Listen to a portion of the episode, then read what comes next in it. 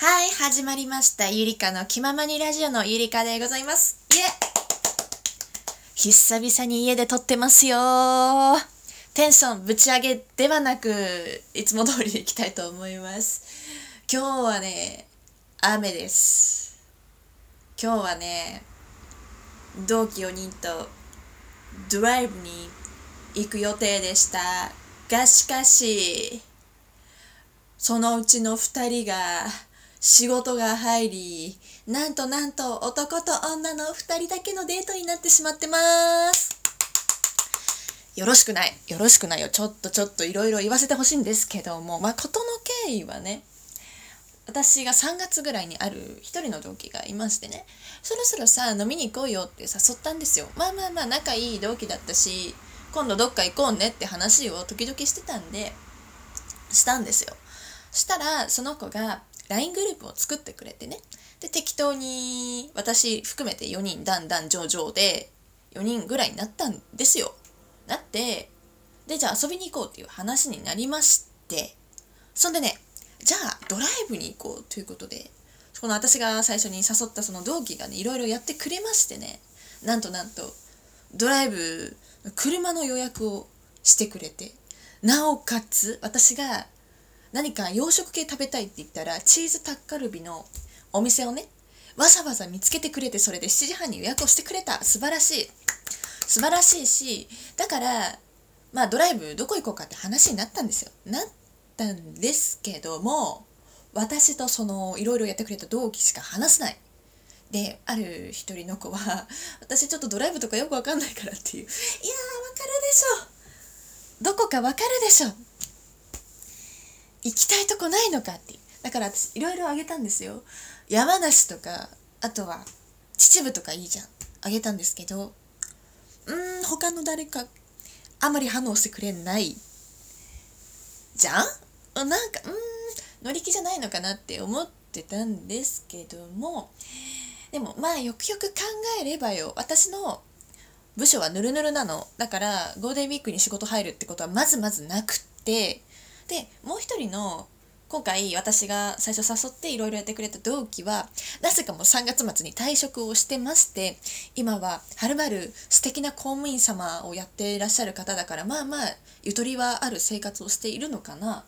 なんだけど残りの2人が新卒の90%は行くであろう部署に配属されてそこが不動産の仲介っていうことでだから例えばよ賃貸物件をこう売ったりそれは借りる借りさせるみたいなことをやるところだからまあブラックっちゃブラックだしいろいろね上司からの当たりも強いですし45時間以上残業しちゃいけないっていう規定はあるけどもそれをいろいろ操作して45時間以内にするっていう俗に言うまあまあまあブラックな部署なんですけどもまあその2人がさブラックな部署だからまあいろいろ事情があるんだろうなと思って特に何も言ってなかったんですけども昨日かな？昨日か一昨日ぐらいにある一人の子がやっぱりちょっと難しいってなってまさかのゴールデンウィーク初日にお客さんの案内が入りました。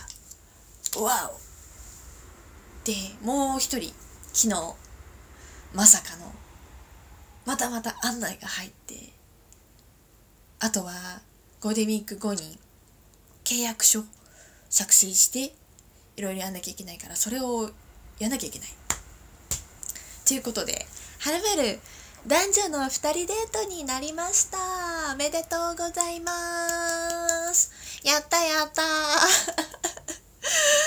ードライブ楽しみにしてたのにけどしょうがないって思うことにします。もともと雨の予定だったからまあ、天候的にも室内になっちゃうのかなっていう話はしてたんでまあまあまあしょうがない。今回は雨だったし、まあ、ドライブ行くにしても景色も悪かっただしまあまあねその部署の問題もあるからさ予定入っちゃったら仕方ない。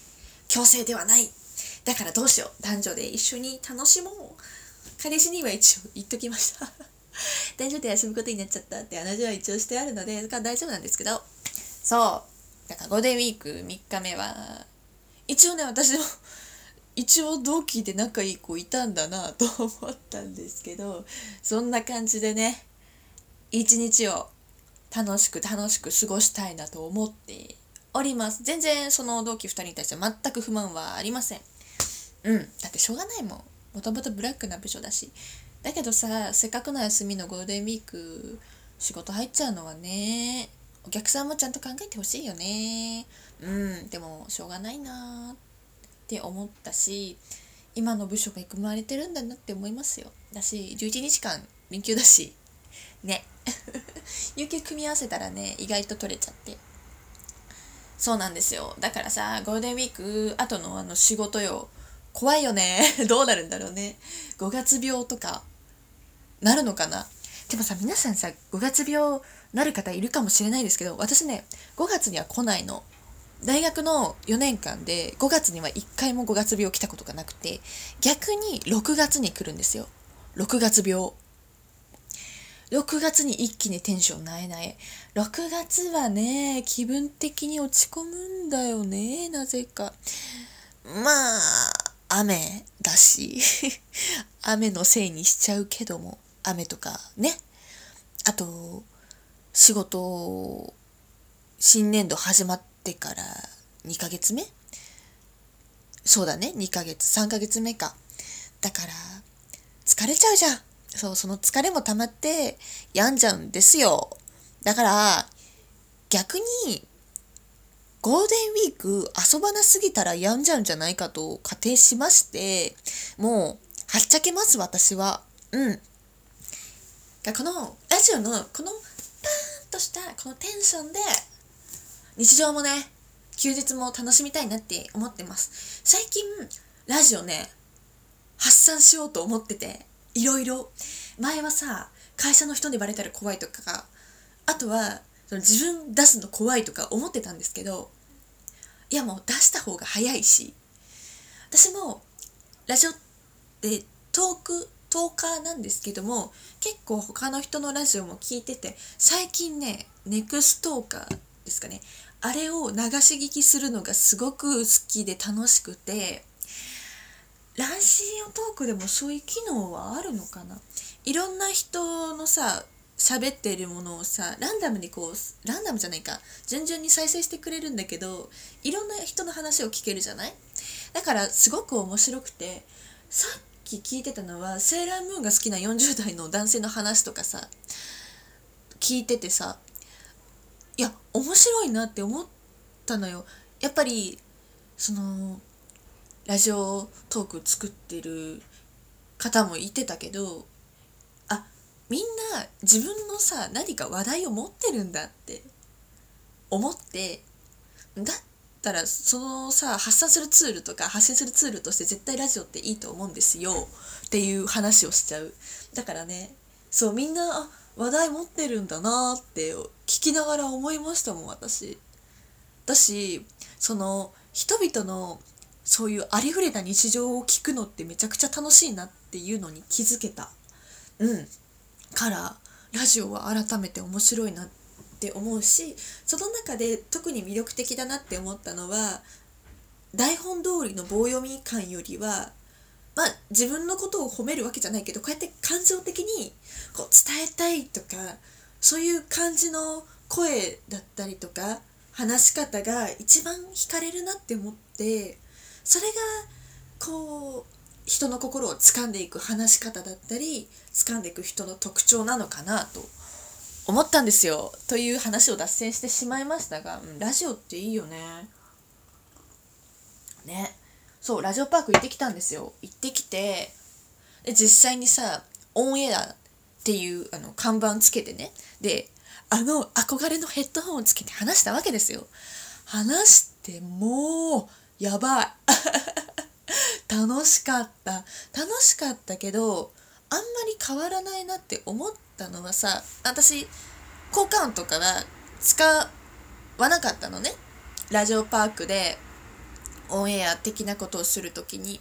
使わなくて基本的にマイクに向かって話したんですけど今さそのマイクがアンドロイドだったり携帯じゃない。だからあんまり違和感はないというかすんなり入れた。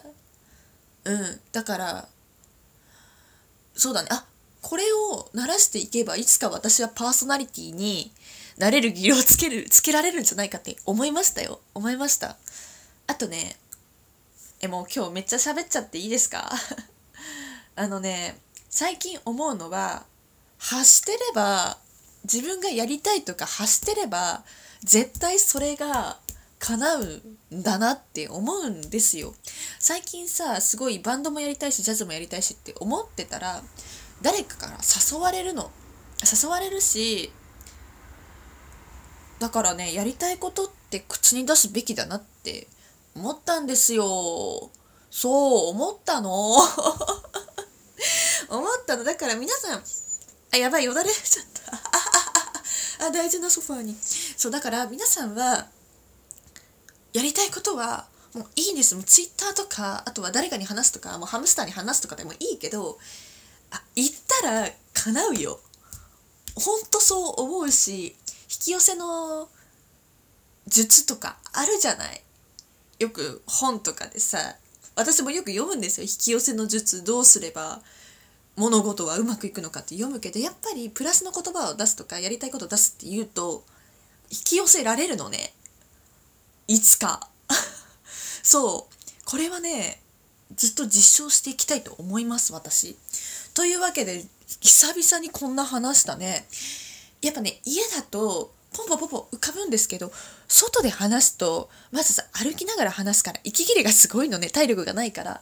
だしその息切れがすごいから脳に酸素が行き渡らなくて何を話したらいいか分かんなくなっちゃう。から私は外で話外で話すよりもここで話すことが好きです。ということで今回は終わりたいと思います。それでは男女のデート楽しみたいと思います。それではゴールデンウィーク3日4日目かなのゆりかでした。バイバーイ。来てくれてありがとう。